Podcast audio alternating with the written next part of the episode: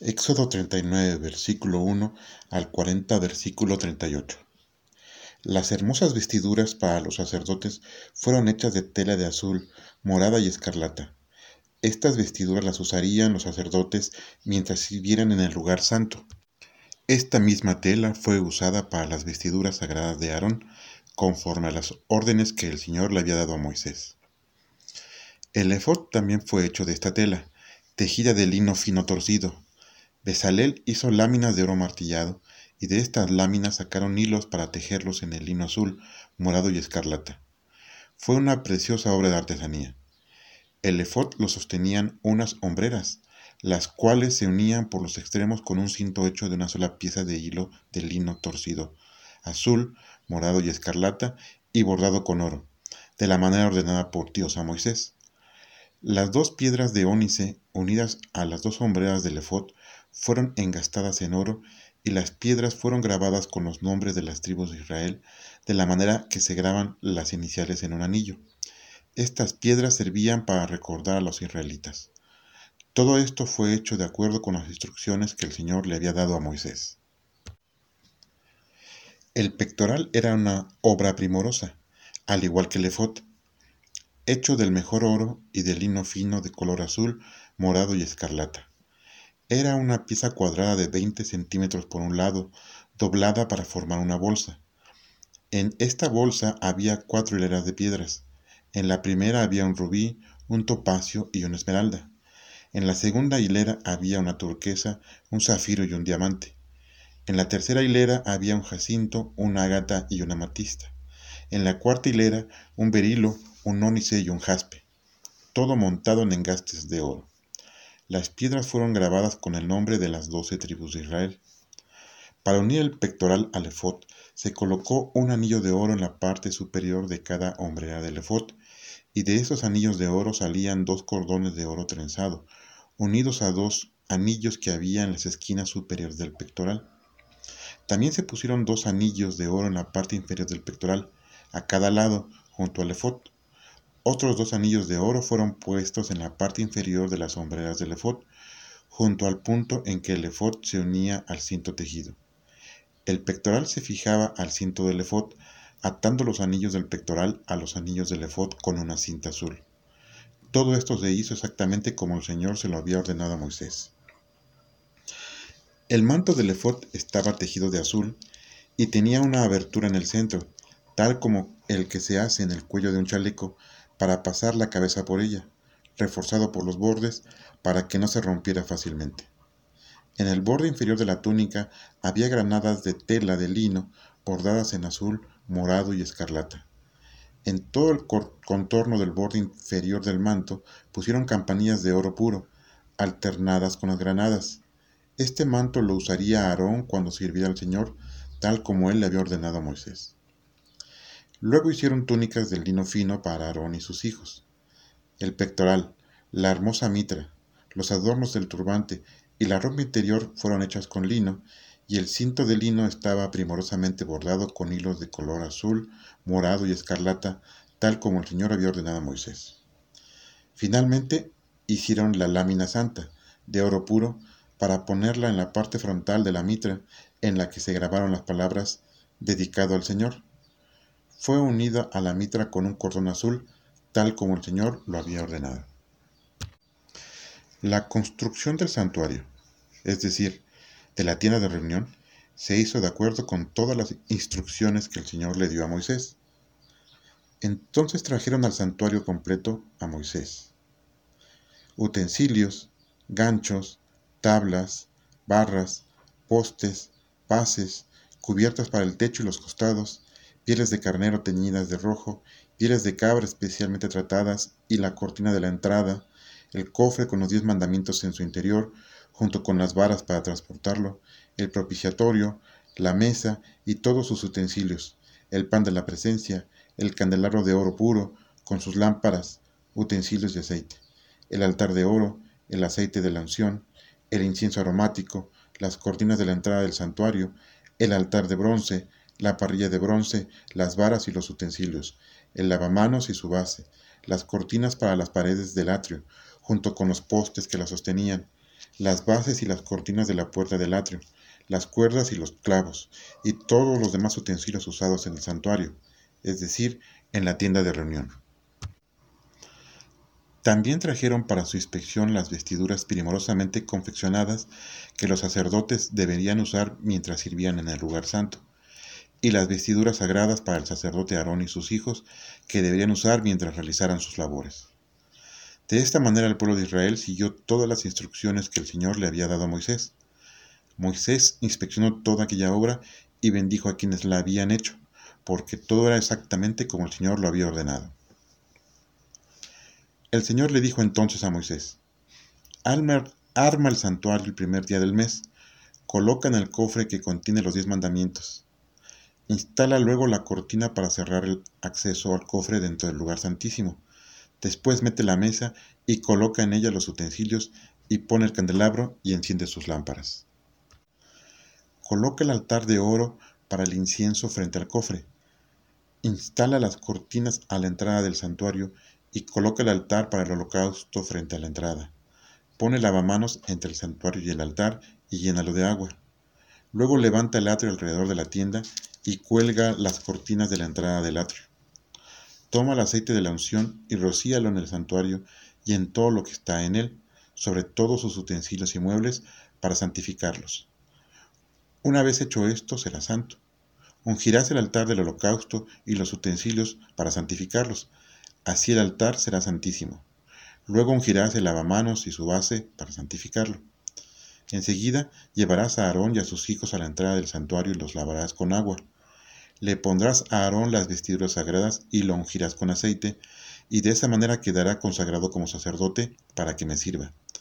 Después llevarás a sus hijos, los vestirás y los ungirás de la manera que lo hiciste con su padre, para que puedan servir delante de mí como sacerdotes. La unción de ellos será permanente, es decir, de generación en generación, sus hijos y los hijos de sus hijos, todos ellos serán para siempre mis sacerdotes. Moisés comenzó a hacer todo lo que el Señor le había ordenado. En el primer día del primer mes del segundo año armaron el santuario. Moisés lo levantó, colocó las tablas en sus bases y unió los travesaños. Luego extendió las cortinas sobre esa estructura y puso las cubiertas del techo en la forma en que el Señor le había ordenado. Dentro del cofre colocó las piedras que contenían los mandamientos, colocó las varas para transportar el cofre y le puso la cubierta, llamada propiciatorio. Luego llevó el cofre al interior del santuario y puso la cortina para cubrir la entrada, tal como el Señor le había ordenado. Enseguida puso la mesa en el costado norte de la sala, al exterior de la cortina, y puso el pan de la presencia sobre la mesa delante del Señor, de acuerdo con lo que él le había ordenado. Junto a la mesa puso el candelabro, en el costado sur del santuario. Luego encendió las lámparas delante del Señor, siguiendo todas sus instrucciones. También puso el altar de oro en el santuario junto a la cortina y quemó sobre él incienso hecho con especies aromáticas, según las instrucciones del Señor. Puso la cortina a la entrada del santuario y colocó afuera el altar para los holocaustos, junto a la entrada, y ofreció en él un holocausto y una ofrenda de grano, tal como el Señor le había ordenado. A continuación colocó el lavamanos de bronce entre la tienda y el altar y lo llenó de agua para que los sacerdotes pudieran usarla para los lavamientos. Moisés, Aarón y los hijos de Aarón se lavaron los pies y las manos allí. Cuando pasaban del altar para entrar en el santuario, se detenían y se lavaban, obedeciendo así lo que el Señor había ordenado a Moisés. Luego levantaron un cerco o atrio alrededor de la tienda y el altar y pusieron la cortina a la entrada del atrio. Así acabó Moisés la obra. Entonces la nube cubrió el santuario y la gloria del Señor lo llenó.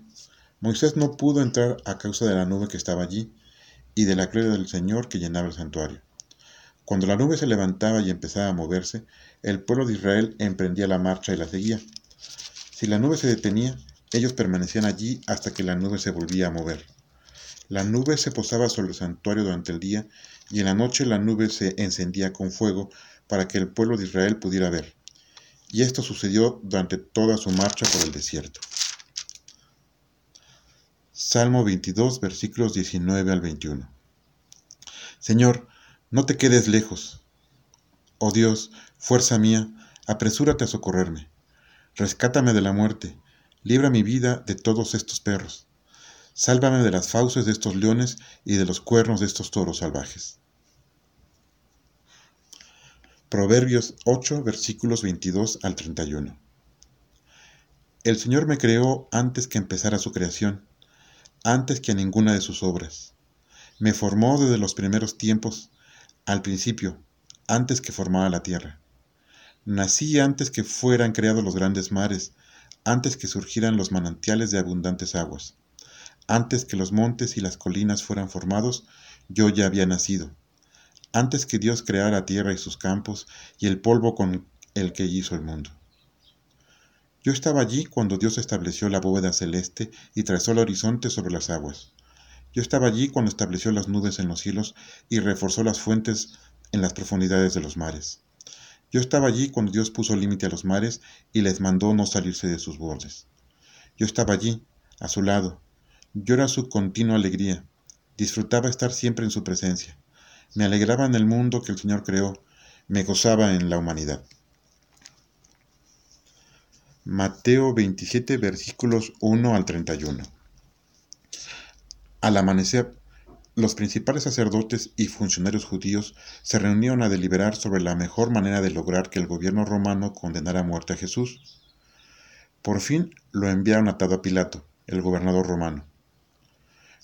Cuando Judas, el traidor, se dio cuenta de que iban a condenar a muerte a Jesús, arrepentido y adolorido, corrió a donde estaban los principales sacerdotes y funcionarios judíos a devolverles las treinta piezas de plata que le habían pagado. He pecado entregando a un inocente, declaró. ¿Y a nosotros? ¿Qué nos importa? le respondieron. Entonces arrojó en el templo las piezas de plata y corrió a ahorcarse. Los principales sacerdotes recogieron el dinero. No podemos reintegrarlo al el dinero al dinero de las ofrendas, se dijeron, porque nuestras leyes prohíben aceptar dinero contaminado con sangre. Por fin decidieron comprar cierto terreno donde los alfareros extraían barro aquel terreno lo convertirían en cementerio de los extranjeros que murieran en Jerusalén. Por eso ese cementerio se llama hoy en día Campo de Sangre. Así se cumplió la profecía de Jeremías que dice, tomaron las treinta piezas de plata, precio que el pueblo de Israel ofreció por él, y compraron el campo del alfarero, como me ordenó el Señor. Jesús permanecía de pie ante Pilato. ¿Eres el rey de los judíos? le preguntó el gobernador romano. Sí, le respondió, tú lo has dicho. Pero mientras los principales sacerdotes y los ancianos judíos exponían sus acusaciones, nada respondió. ¿No oyes lo que están diciendo contra ti? le dijo Pilato. Para asombro del gobernador, Jesús no le contestó. Precisamente durante la celebración de la Pascua, el gobernador tenía por costumbre soltar al preso que el pueblo quisiera. Aquel año tenía en la cárcel a un famoso delincuente llamado Barrabás. Cuando el gentío se congregó ante la casa de Pilato aquella mañana, le preguntó, ¿A quién quieren ustedes que suelte? ¿A Barrabás o a Jesús el Mesías? Sabía muy bien que los dirigentes judíos habían arrestado a Jesús porque estaban celosos de la popularidad que había alcanzado en el pueblo. Mientras Pilato presidía el tribunal, le llegó el siguiente mensaje de su esposa. No te metas con ese hombre, porque anoche tuve una horrible pesadilla por culpa suya. Pero los principales sacerdotes y ancianos, que no perdían tiempo, persuadieron al gentío para que pidieran que soltaran a Barrabás y mataran a Jesús. Cuando el gobernador volvió a preguntar a cuál de los dos querían ellos que soltara, gritaron, a Barrabás.